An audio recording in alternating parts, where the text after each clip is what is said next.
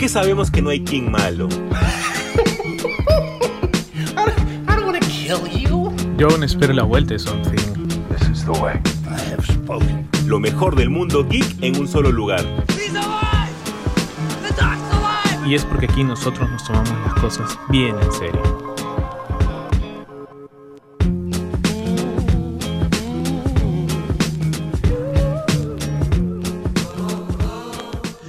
¿Qué tal gente? Bienvenidos otra vez a su programa Super God Podcast. Hoy lunes, bueno, ya es un día después de la gala de los Oscars. La verdad que este año no he visto casi nada de las películas del Oscar. Eh, me siento un poco mal, ¿no? Creo que este se debió, a, al menos las pusieron en algunas plataformas que, bueno, eh, ya sea por la pandemia o por el contexto político, pues no lo he podido hacer, ¿no? Jesús siempre ha tenido su, ¿cómo se llama? Su, su grupo con el que creo que apuesta, ¿no, Jesús?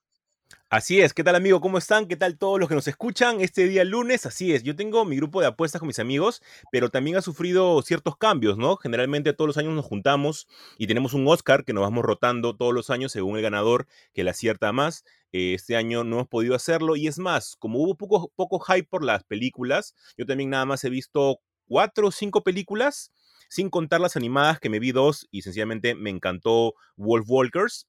Siento que es una película que todo el mundo debe de ver, pero sé que va a ganar Soul, incluso ahorita que estamos grabando, antes de, antes de, de, ver el Oscar. De repente hay una sorpresa, quién sabe. Pero sí, no hay mucho hype, únicamente hemos hecho predicciones basadas en ocho categorías, así que vamos a ver si de repente ese, ese, año también me llevo la estatuilla, ¿no? Que ya nadie me gana y somos un grupo de ocho personas casi, este, y nadie me gana de hace cuatro o cinco años. Tengo ahí mis, mis guardaditas, yo, sea como sea. Y hemos tenido una semana...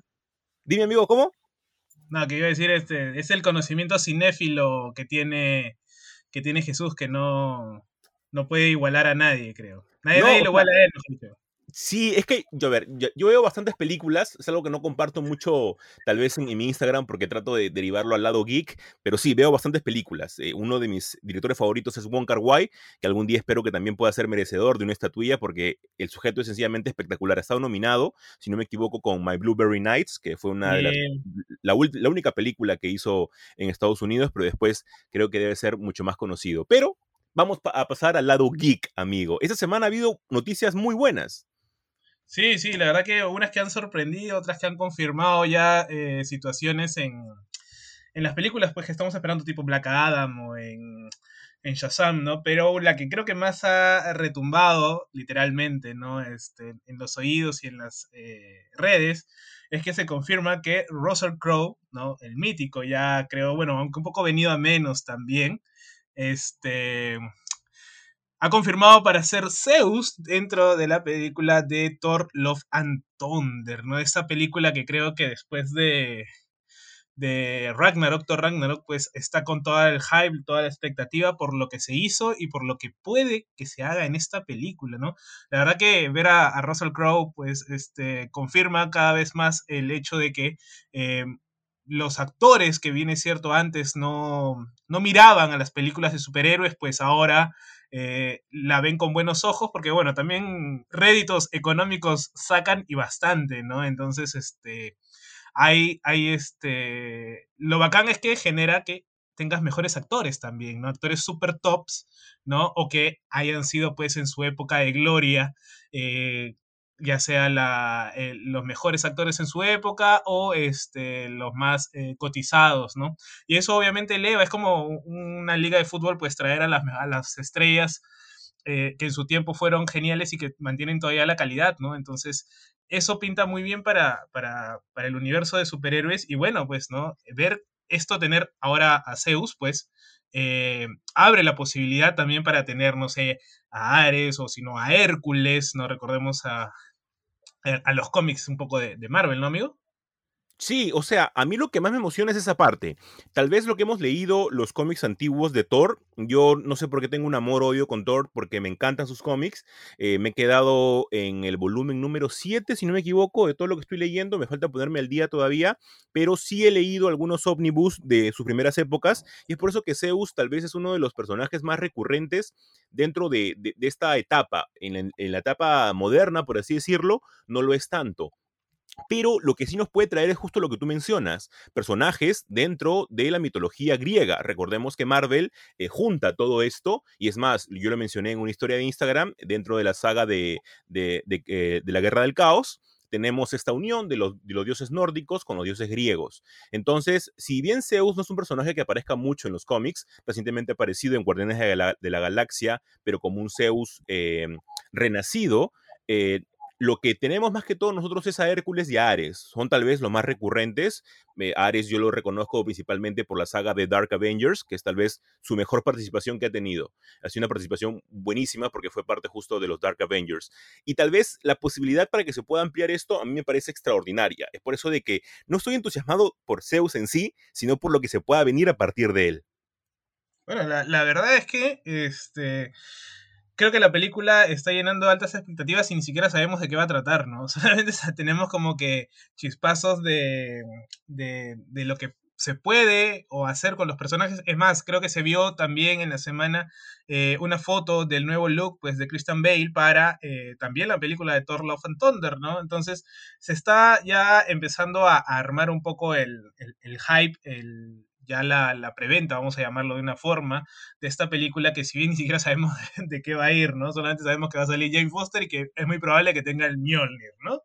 Sí, nada más, o sea, ni, siquiera sabemos específicamente si es que se va a adaptar la etapa de Jason Aaron, ¿no? Que es como que el padre de James Foster slash Thor, porque no contamos el what if. Hay un What If, sí, en la que se introduce el personaje y es su primera aparición, pero eh, la que le dio un desarrollo fue Jason Aaron. Así que vamos a ver lo que tenga que ofrecer. Al menos esta película le tengo muchísimas ganas. Y por otro lado, otra película que, de mi punto de vista, José Carlos, no sé tú, yo creo que puede arreglar muchísimo lo que hemos visto hasta ahorita en el universo extendido de DC, es la película de Flash, dirigida por el magnífico, el brillante ya, ya, ya, ya, a ver, A ver, a ver, un poquito, de respeto, un poquito de respeto, señor Muschietti. No, no, no, o sea, no vamos a negar, pues, ¿no? Que Andy Muschietti es tremendo, tremendo director. O sea, para derecho lo que hizo con It, con todas sus, vamos a llamarlo, altas y bajas, pues creo que en el balance es un gran trabajo, es un muy buen trabajo y se nota que hay, hay este amor, ¿no? Ahora, sabemos que hay un amor a Stephen King, ¿no? Ahora, vamos a ver si hay un amor también a DC, o hay una moral personaje, de repente Flash, porque es raro, no sé, pasar del terror al cine de superhéroes, ¿no? A no ser, eh, yo, yo, lo veo, o sea, si a mí me ponen, no sé, pues, hacer algo que me guste y después me, me van como que de repente al, al, otro extremo, como que no sé si me voy a sentir cómodo, ¿no? Pero... Sin duda, sin duda. Y, y, mira, justo yo estaba revisando y la, y la carrera de Andy Muschietti es corta, o sea, tiene varios cortos y también tiene Mama, que obviamente nace a partir de un corto, pero es netamente terror. Tú tienes mucha razón. Tal vez el, el mejor ejemplo que tenemos es James Wan. James Wan ha pasado de terror a acción con Rápidos y Furiosos y otra vez acción con Aquaman. Entonces tal vez por ahí pueda salir algo, ¿no? O sea, lo, lo bacán y lo que pinta es que vamos a tener, eh, así cuando tiene, tiene no es tu, tu, elemento, vamos a llamarlo de esta forma, eh, te permite reinventar el género. Eso es algo que se ha cumplido antes, se cumple, se cumple ahora y es muy probable que sea una constante después. Eso le ayuda un montón al género, ¿no? Recordemos que también James Wan, por ejemplo, fue el eh, productor de La Cosa del Pantano. Siempre tengo que mencionar a La Cosa del Pantano, ¿no? Definitivamente. Entonces, no puedes dejar este pasar una posibilidad de, de, de nombrarlo. Definitivamente, ¿no? Es, es algo que, que, que, ya está intrínseco en mí, ¿no? Entonces, ver que ya se inicia o se da el, el, el go para, para esta película de Flash, pues anima, creo, al margen de que puedas o no tener tus reparos las personas que nos escuchan con el DCU o la gente que quiere que eh, vuelvan a, traer el Snyder verso eh, y todo lo demás, pues eh, al margen de eso, creo que independientemente es algo, es un proyecto que hay que ver, que se tiene que ver, se tiene que disfrutar y ojalá pues que no tengamos esto de, de, los director's cut, ¿no? Y que nos den de frente la, la película directo, ¿no? Ahora, eh, si bien es cierto, es el punto de quiebre, ¿no? De, de, ver si es que qué va a venir, ¿no? Porque definitivamente vamos a tener Flashpoint. Entonces, ¿qué va a cerrar? ¿Qué va, qué va a abrir? ¿No? O de repente va a abrir y cerrar al mismo tiempo. No lo sabemos. No recordemos que todavía nos queda pues Black Adam, nos queda Shazam. Entonces, hay, hay ciertas expectativas, al menos para. DC debería ser una.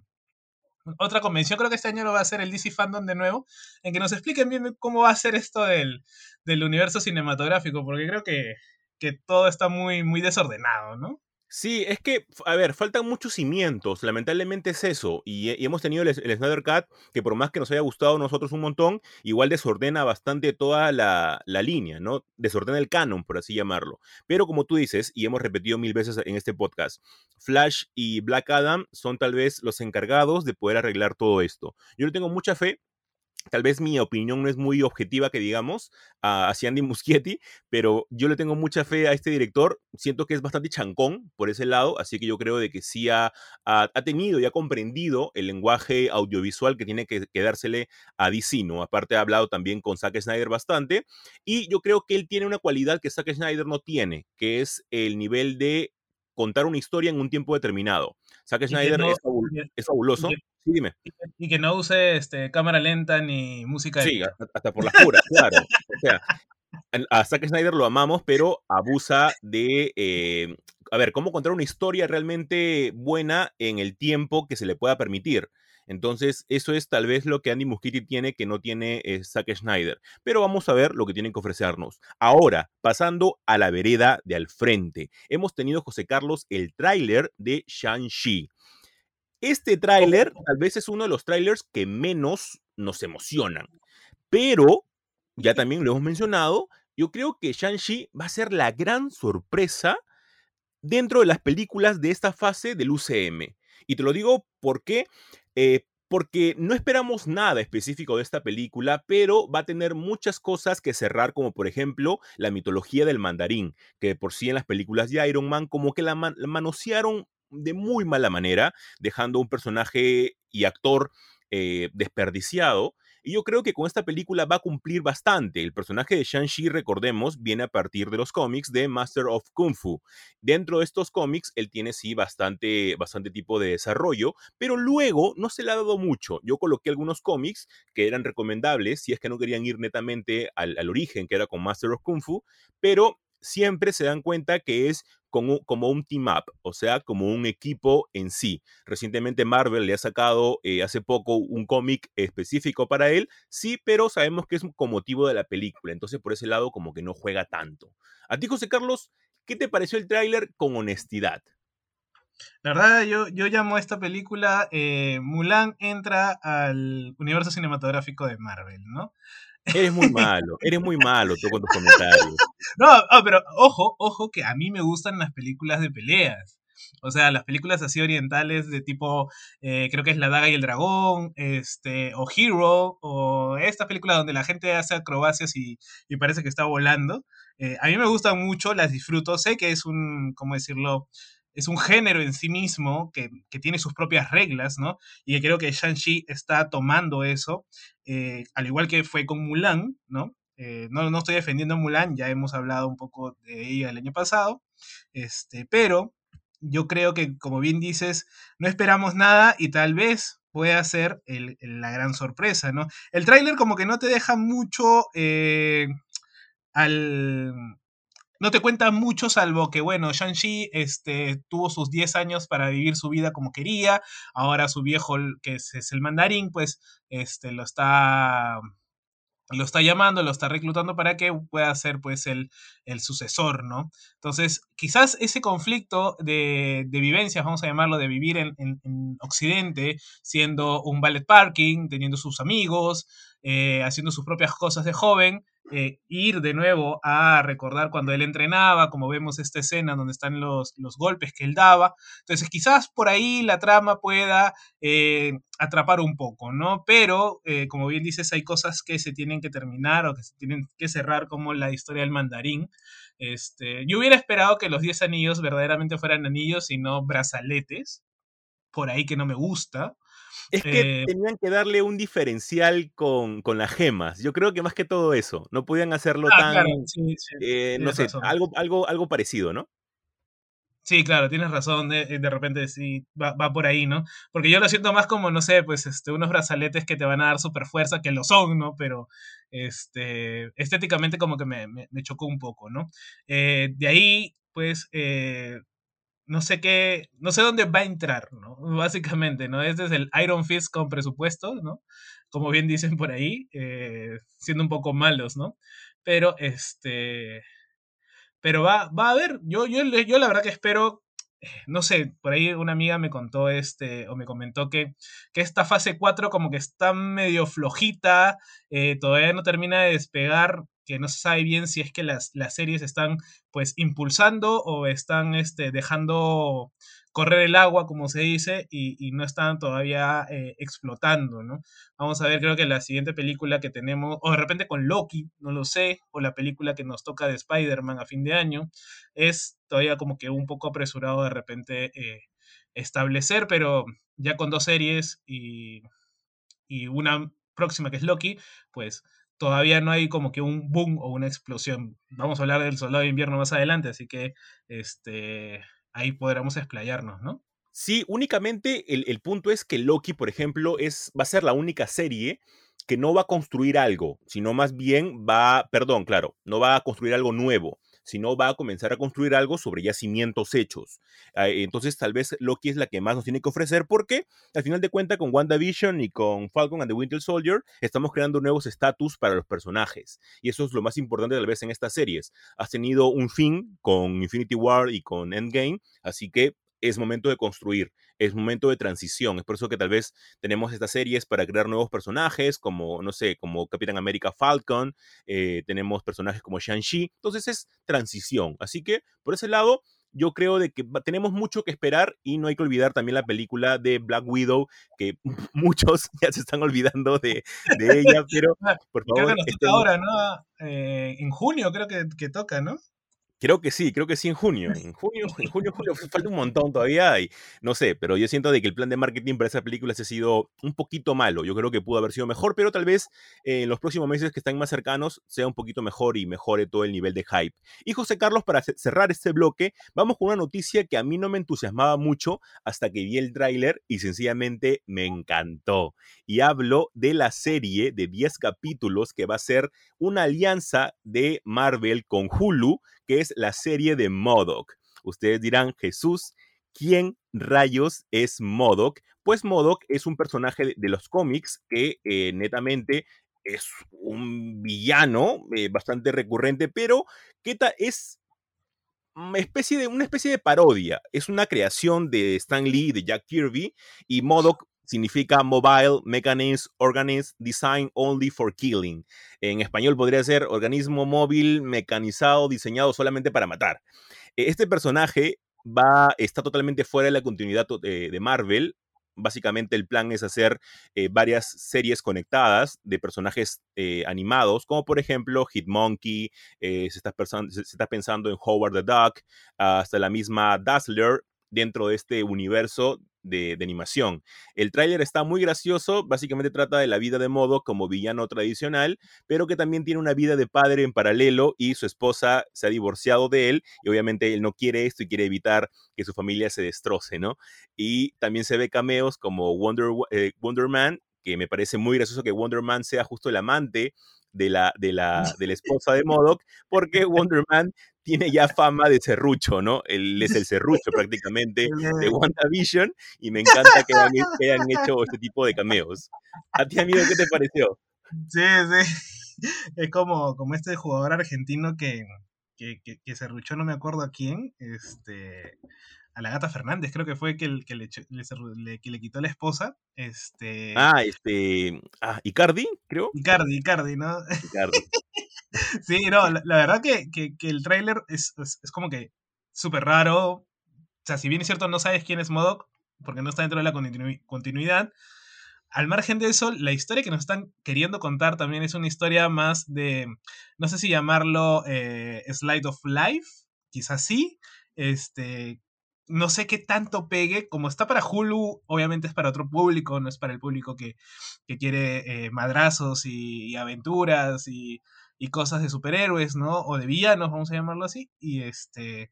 Y es más un, una cotidianidad y ahí, ¿no? Es quizás este un punto de, de quiebre y ojalá que, que resulte para que nos puedan seguir ofreciendo este tipo de, productos con estos personajes que, vamos a decir que no son tan superheroicos, ¿no? Este, me encantaría ver una de Howard el Pato, definitivamente, ¿no? Este, sería muy gracioso y sobre todo si las van a juntar, imagínate pues, ¿no? Entonces, eh, aparte que, que el, lo que nos está mostrando el estilo de animación, pues eh, la verdad que está muy bueno.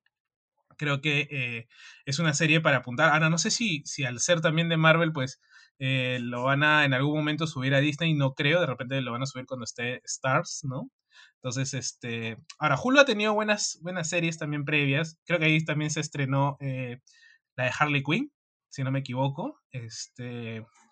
Entonces ya, ya está empezando como casa productora pues a tener cierto, cierto level y cierto alcance, que es que no sé si es bueno porque nos obligaría también a contratar ese tipo de streaming, ¿no? Entonces al final de cuentas vas a tener eh, 8 streamings o 10 streamings en lo que antes era el cable, pues, ¿no? Entonces, este, ese es el, yo lo veo como un punto negativo, sí, porque al final de cuentas hay tantas cosas que ver y nunca vemos nada o vemos lo mismo, ¿no?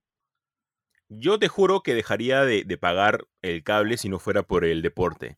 El único, el único punto que me amarra aún al cable, y es más, es la U, lo, único que, me amarra al cable, y es más, hoy día me dio una, una tristeza, pero ¿qué se puede hacer? Pero si yo, por ejemplo, comparo lo que pago en cable eh, y lo que pago en streaming, eh, no se compara. Lo que pago en cable es muchísimo más, es casi el doble. Así que yo creo de que sí, tal vez eh, si quitamos eso, eh, pagar más por servicio de streaming como Hulu o un HBO Max, eh, yo creo que estaría bastante bien. No sé tú, pero al menos yo quisiera Shudder, que Shudder tiene bastante contenido de terror. Eso sí me encantaría de que, de que llegue a Latinoamérica, pero vamos a ver de repente qué pasa más adelante. Igual por el momento, Modoc se estrena el 21 de mayo, así que estén muy atentos porque es una serie que promete muchísimo, con 10 capítulos confirmados por el momento. Y con eso cerramos el primer bloque de Super God Podcast y vamos a arrancar con un segundo bloque bastante bueno, ya que vamos a hablar netamente de ciencia ficción y cuáles son las cualidades o cuál es, cuál es el futuro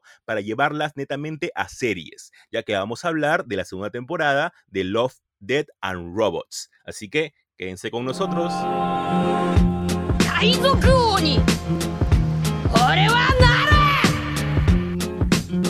You didn't see that Los mejores polos geeks los puedes encontrar en un solo lugar. Distinto, los mejores diseños de tus series, películas, anime, cómics y más. Los puedes encontrar en www.distinto.p. Revisa y encuentra las promociones que tiene para ti con delivery incluido. ¿Qué tal gente? ¿Cómo están? Regresamos con el segundo bloque de Super God Podcast y esta vez vamos a hablar de algo que recién me enteré el día lunes de la semana pasada, y es que ya han confirmado la segunda temporada de Love, Dead and Robots, una serie que a mí sencillamente me encantó y a José Carlos también por las diversas temáticas que tiene en cada uno de sus capítulos. Básicamente es como un tipo de animación diferente por cada una de ellas cada una en un futuro totalmente distinto, contando un tipo de historia totalmente distinta, pero cada una con un mensaje glorioso. Yo justo hice una encuesta en mi, en mi Instagram y aquí vamos a dar también la, respuesta a esa pregunta, que fue cuál era el mejor capítulo de la primera temporada de Love, Death and Robot y la gente con más de 100 eh, votos de diferencia ganó Sima Blue, que también era mi favorita. A mí me, parece una serie espectacular, José Carlos, principalmente Cima Blue por el mensaje, me parece que es brutal. ¿Cuál es tu, tu opinión acerca de esta serie? Y dime cuál es tu capítulo favorito. Sí, no, tremenda, tremenda serie. Creo que es un... A mí me gustó mucho porque abre las posibilidades de lo que es la ciencia ficción actualmente, ¿no? Eh, contemporáneamente. Si bien es cierto, en el podcast no hemos hablado todavía mucho de ciencia ficción, quizás es un punto, tanto el manga o el anime un poco, eh, con la ciencia ficción es un punto flaco. Eh, tener la oportunidad de poder volver a hablar de Love, Death and Robots aquí es, es importante, ¿no?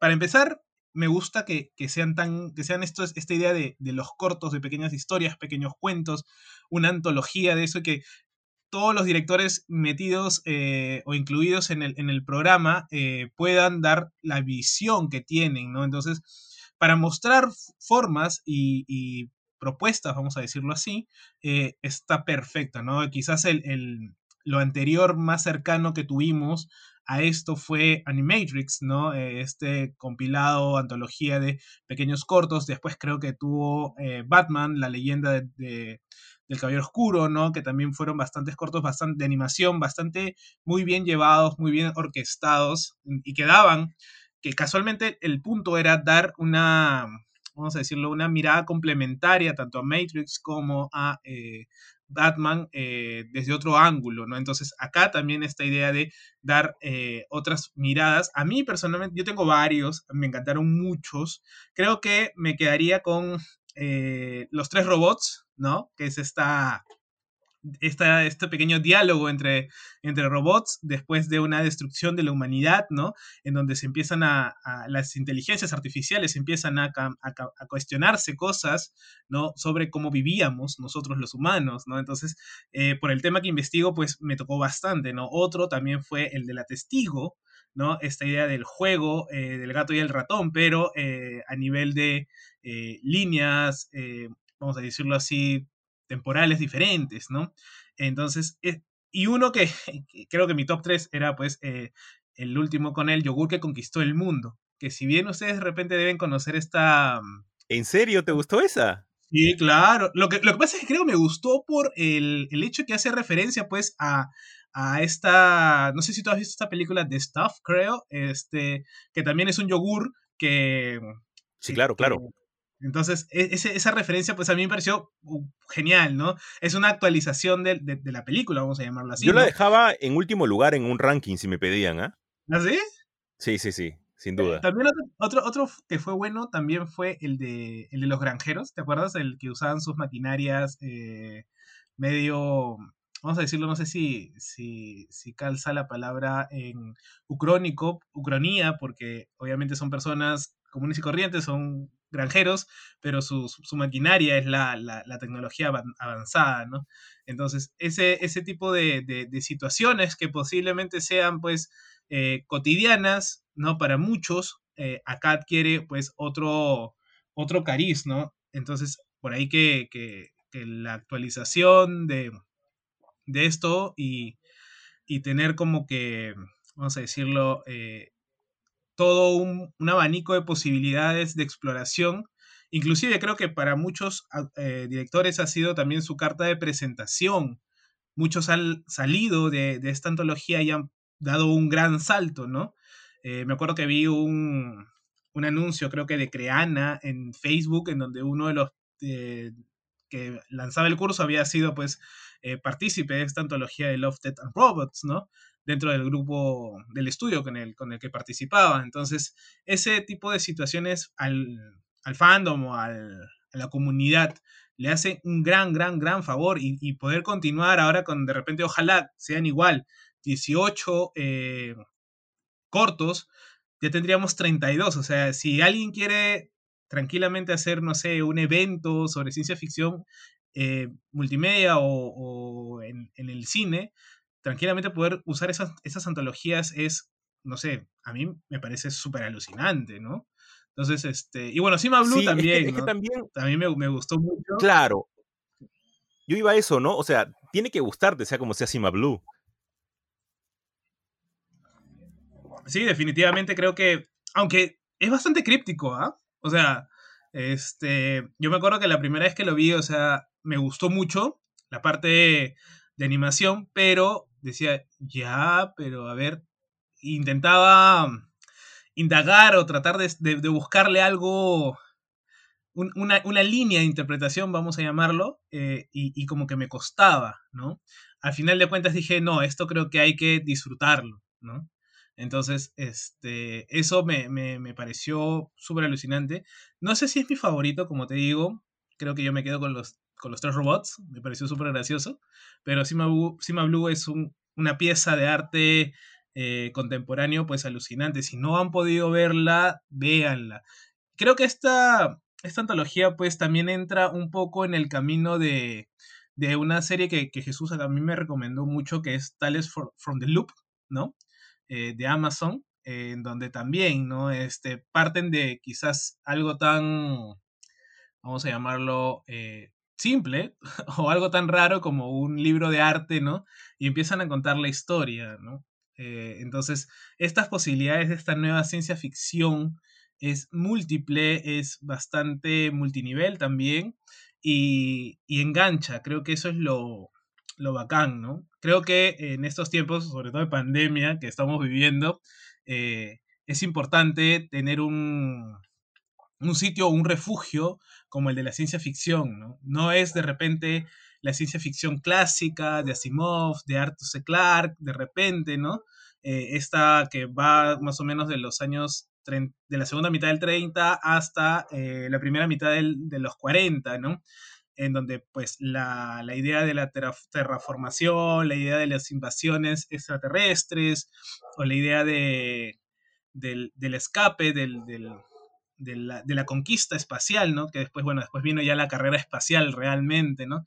Como que la ciencia, la ciencia ficción, pues, entrando un poco en, en lanzar los, los proyectos mundiales a gran escala antes, ¿no? Este, que, que, ocurran, ¿no?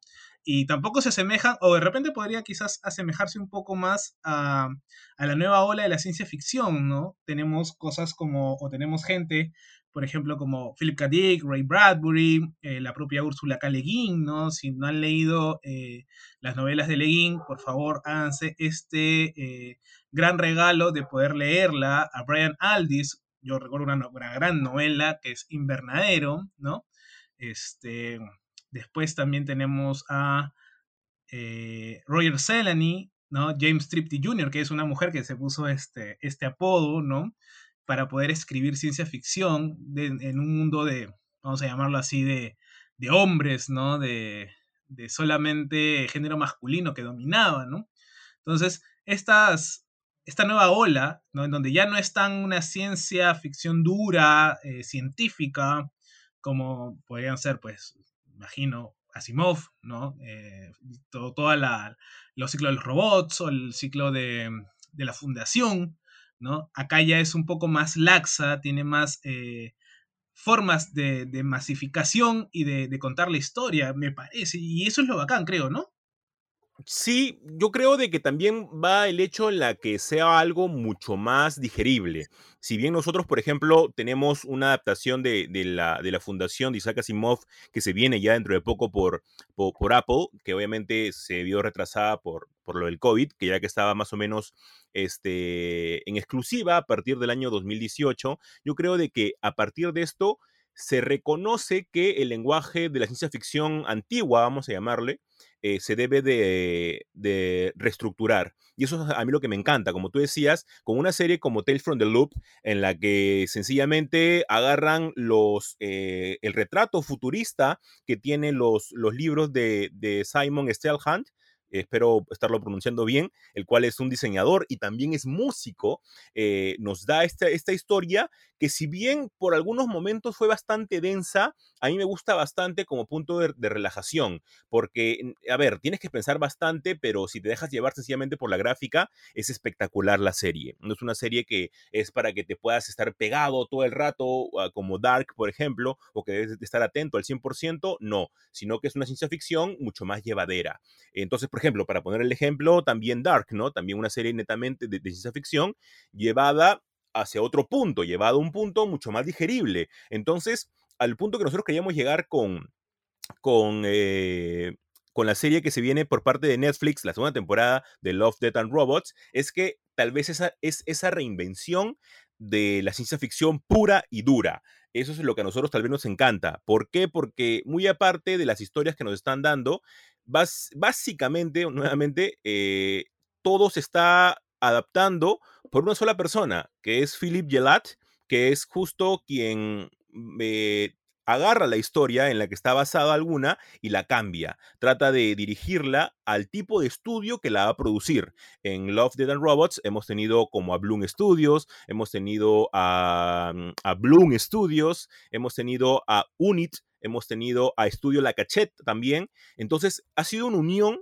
de, varias, de, varios eh, tipos de productores de varios países con una sola mente para poder adaptar todas las, eh, todas las historias. Entonces, por ejemplo, si nosotros, no sé, el que tú mencionabas, el de Buena Cacería, que es esta cacería de, especie de demonios, es una historia de Ken Liu, eh, que es un escritor chino un escritor chino-americano y que obviamente hace ciencia ficción, pero está adaptado por Philip Gelat. Entonces, esta combinación tal vez de la ciencia ficción es lo que más nos está a nosotros ayudando a que podamos ver ese tipo de contenido tan chévere. Yo espero que realmente la segunda temporada esté al menos a la par que su predecesora. Sí, definitivamente, eh, justo y qué bacán que hayas mencionado pues a, a Kane Liu, eh, porque la verdad yo, yo sí pienso que eh, el futuro de la ciencia ficción, tal cual la conocemos, eh, está en, en, China. Ken Liu ha sido uno de los grandes, y acá me, voy a poner un poco a explayar. Y, contar un poco, porque creo que a la gente también le va a gustar y le va a entretener esto. Eh, Ken Liu ha sido un gran difusor en Norteamérica de la ciencia ficción china. Es una ciencia ficción rarísima. O sea, porque según, según los propios autores es como que su vida, la vida en China, o sea, no en Shanghái, no en, eh, eh, hablo de la China con eh, país gigante, ya es una vida de ciencia ficción para ellos. Entonces, este, esta forma de, de escribir, por ejemplo, tenemos a Ken Liu, tenemos a Cixin Liu, que es el, no sé si han leído o si no la han leído, léanla, que es la trilogía de los tres cuerpos, eh, que es súper densa. Netflix la va a llevar también y la va a eh, adaptar. Creo que eh, para el 2022, ojalá este, podamos tenerla pronto. también está Kwai Fan Show, este, con Marea Tóxica, por ejemplo, en donde también es una novela que simplemente te dicen, ¿no? ¿Cuál es el futuro de los restos tecnológicos? ¿No? Lo que hoy por hoy descartamos, como las baterías, los celulares, eh, por ahí las computadoras, ¿no? Eh, eh, los aparatos tecnológicos, ¿dónde va a parar, no?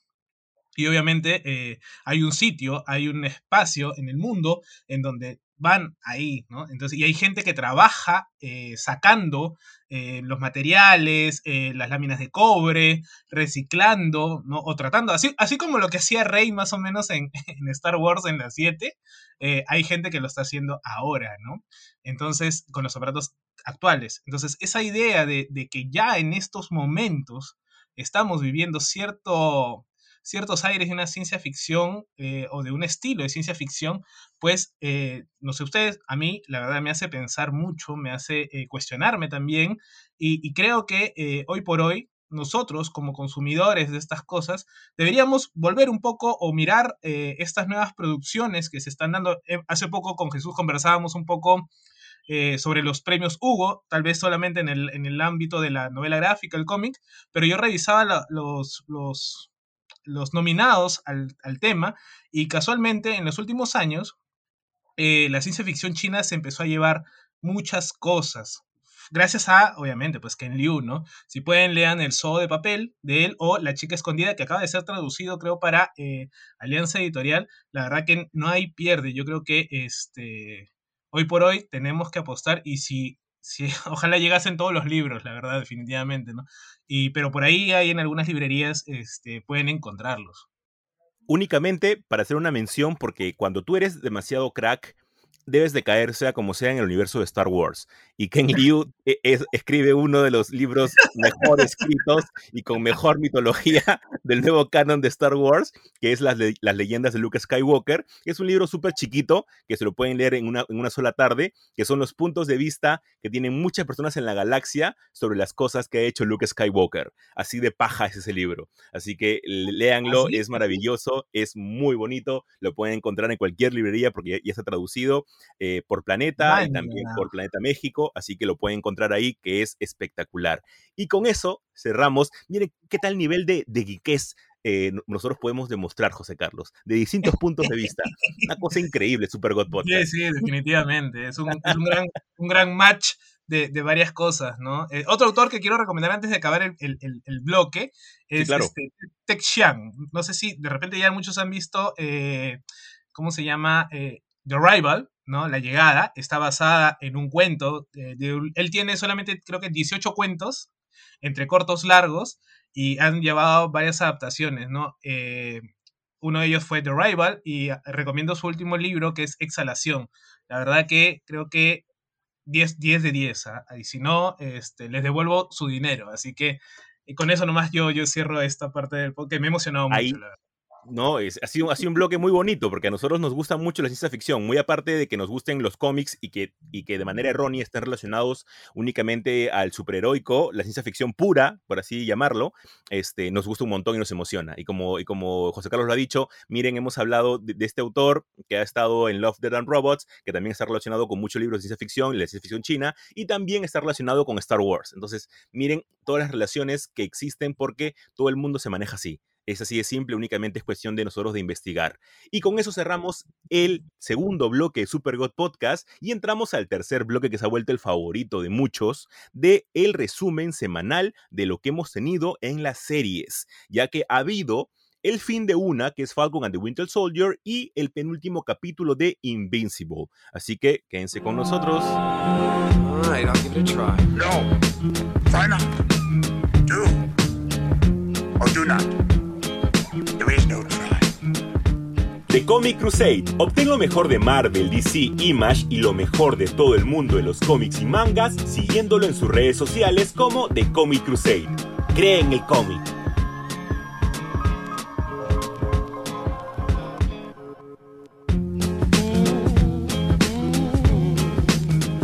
Y volvemos a este tercer bloque ya al final de este gran gran, gran episodio de este lunes, ¿no? Eh, de Super God Podcast. Ya saben, un lunes sin Super God Podcast no es un lunes, ¿no? Em, y eso no lo decimos nosotros necesariamente. Ustedes, gracias a ustedes, es que nosotros encontramos este, este reconocimiento que simplemente nos alegra y nos motiva a seguir y produciendo este programa este, para que deleite de ustedes, ¿no? Es emocionante cuando nos dicen, oye, es gran, gran programa, grandes recomendaciones, tus, las ideas que, que, que, lanzaron fueron muy buenas, no lo había visto de esta manera, entonces esa, esa recompensa que ustedes nos dan como, como oyentes, a nosotros pues nos llena de amor, nos llena de, nos hincha de, de, de, orgullo también, ¿no? Y ojalá que, bueno, pasado esta pandemia, pues podamos algún momento encontrarnos todos, ¿no? Eh, pero volviendo ya al podcast, al final, si bien es cierto, hemos tenido eh, varias, vamos a decir, estrenos y eh, cierres de algunas cosas en el mundo. Hemos tenido pues el estreno de, de, Mortal Kombat, pues que yo todavía no la veo, Jesús me lo pasó, ya, ya lo, lo, voy a ver ahora de repente en la noche. Este, pero la verdad que por ahí he visto una que otra crítica mala, ¿no? Entonces, bueno, es parte de. Pero lo que sí ha sido pues el boom o lo que la mayoría de gente ha estado hablando es el final de temporada de Falcon and the Winter Soldier. Tanto así que Jesús se hizo un video de madrugada, no sé, este, antes de, de que empiece... Estoy on fire, estoy on fire. yo, no sé cómo, cómo has hecho para, para, hablar a la, ¿qué hora eran? Las 4 de la mañana, más o menos, 5 de la mañana. Aproximadamente, este, sí. despertar a los vecinos, ¿no? Pero bueno, este, la verdad que, mire, voy a, voy a lanzar de frente lo mío. Eh, la valoración es que no se sintió como un final de temporada. Fue muy desordenado el, el edit que le mandaron al, al, capítulo. Si bien es cierto, han sido buenas resoluciones para las tramas principales y secundarias, eh, creo que el orden no era el adecuado, ¿no? Si recordamos un poco lo que habíamos dicho eh, la semana pasada acá en el podcast de lo que esperábamos o no del, final de temporada, pues eh, al final de cuentas creo que lo que terminó por decepcionar a algunos fue que no tuvimos este, este gran enfrentamiento de, contra eh, el USA Agent, sino más bien fue una, como dirían en lenguaje del wrestling, una triple amenaza. Fue, ¿no? Acá tuvimos por un lado, en una esquina, a Falcon, eh, Winter Soldier y Sharon Carter contra este, los Flag Smasher y por ahí pues de, de Metiche en el tercera, la tercera esquina solito eh, Walker, ¿no? John Walker como, como ya el, el Capitán Américo eh, fake, ¿no? Que, que, no se sintió, pues personalmente no lo sentí muy orgánico, que digamos, aparte que fue muy rápido, muy, muy, muy apresurado, creo que fueron en las secuencias de peleas. Eh, Falcon en el aire, pues...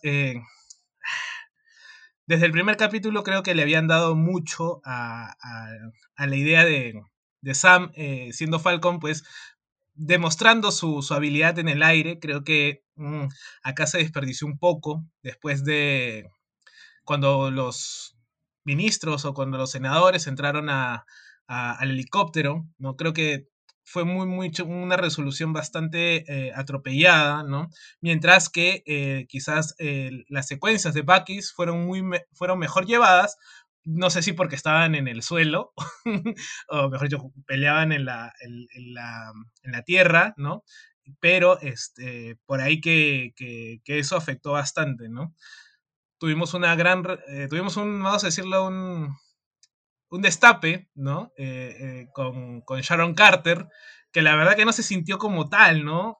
Es más, no sé ustedes, pero yo ya me había olvidado un poco de este del mediador del poder, ¿no? Del este no no le no recordaba que, había esa subtrama, ¿no? Que se iba a develar. ese, ese es el error. Ese, ese, es el error de la serie. Para mí ese es el, es el, punto, el, punto, el punto de quiebre. Porque mira, no sé tú, pero cuando hay esa resolución de los Black Smasher y obviamente sale Sharon Carter y se enfrenta a ella y al final le dispara, eh, queda medio abierto, luego ella le dispara a Flag Smasher para que al final de cuenta, y digo Flag Smasher porque netamente Flag Smasher es el villano en los cómics, no es como, una, como, una, como un grupo. Eh, entonces, que se, esa parte que se solucione tan rápido, yo vi y dije, aguanta, ¿cuánto queda el capítulo? Y quedaban unos 25 minutos y dije, ¿qué va a pasar de ahora en adelante? O sea, realmente aquí nomás termina. Eso me pareció raro. Sí, sí, o sea, creo que eh, como, como hemos dicho, ¿no? Como lo hemos mencionado, fue muy acelerado. No sé si era necesario que nos enteráramos que, que Sharon Carter pues era eh, el, mediador del poder, ¿no? Este, creo que tranquilamente podías acabar el capítulo y, quizás en la escena post créditos que tuvimos, decirlo, ¿no? Para dejar ya el, el puntapié para, para, lo que viene, ¿no? Entonces, este, no lo tuvimos, pero de ahí, bueno, tuvimos el, el desenlace de no entiendo por qué la gente de Marvel le gusta matar, ¿no? Ya nos mataron a todos los Flag Smasher, ya no los tenemos, ¿no? Solamente nos queda Sharon Carter. O sea, ya no tenemos a ningún super soldado extra, vamos a llamarlo así, eh, salvo Walker eh, y eh, Isaiah Bradley, ¿no? Después no tenemos, creo que ningún super soldado. Simo, al final de cuentas, parece que fue el ganador, ¿no? Él cumplió lo que tenía que hacer, a que estaba en contra de los mejorados, pero y ahora nosotros como espectadores pues también hemos ganado un, nuevo Capitán América, ¿no? Que esa escena en donde le dicen, que donde dicen es Falcon, ¿cómo es? Falcon negro, ¿no? Eh, y, la... Es Falcon negro, claro. E, ese es Falcon negro. no, no, es el Capitán América negro. Sí, sí, ¿no? Entonces, e, esa escena como que mm, intentó hacer el alivio cómico, pero la verdad que no, no, no funcionó, ¿no?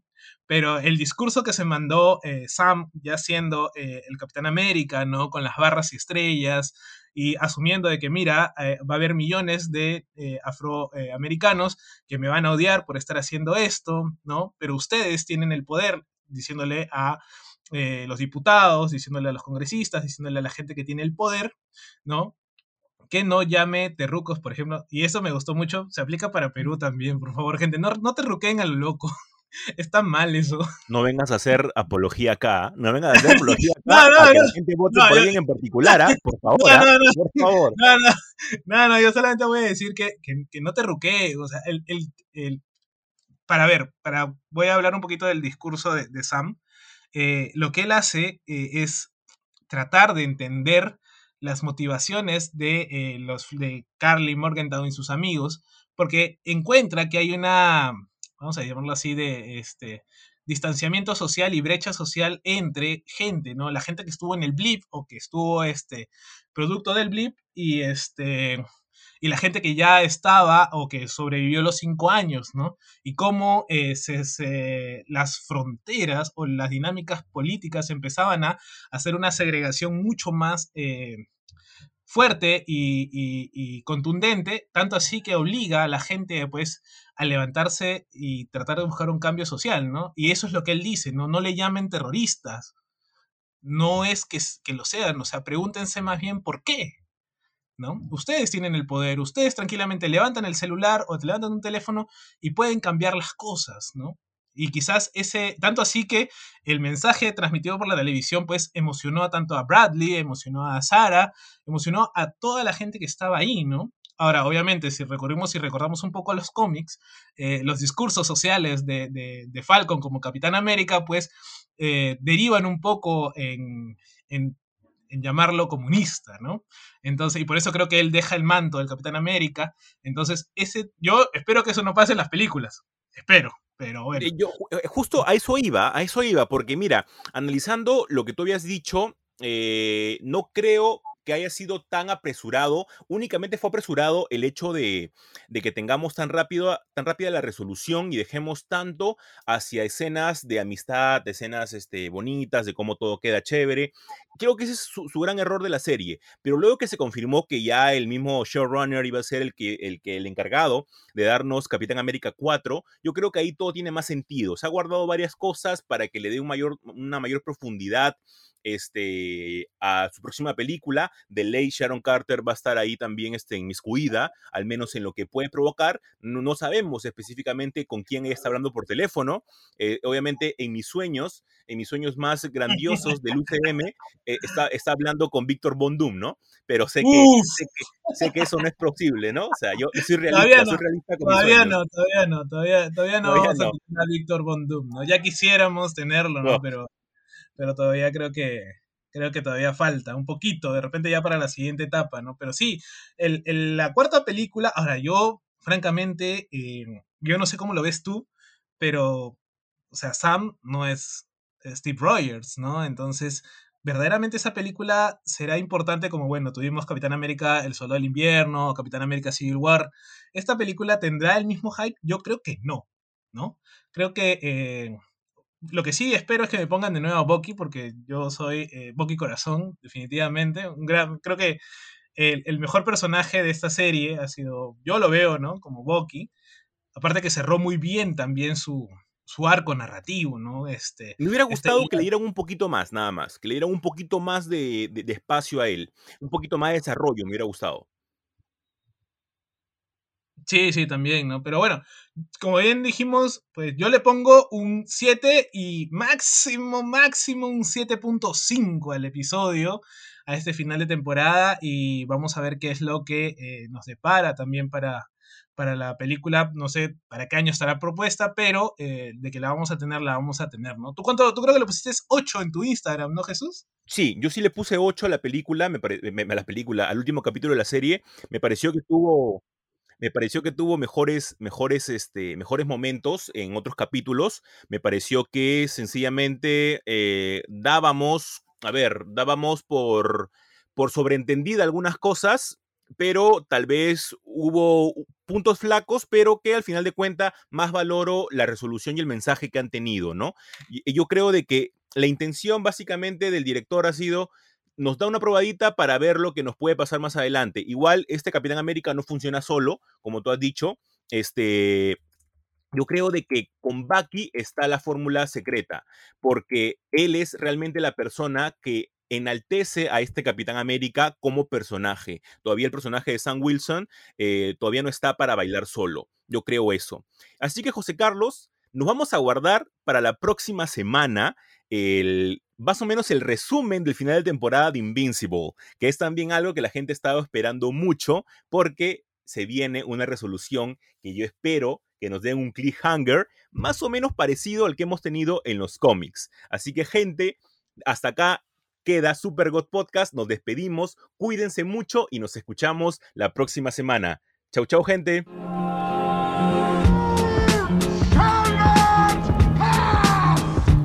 Qué sabemos que no hay King malo? Yo aún espero la vuelta de Something. Lo mejor del mundo geek en un solo lugar. Y es porque aquí nosotros nos tomamos las cosas bien en serio.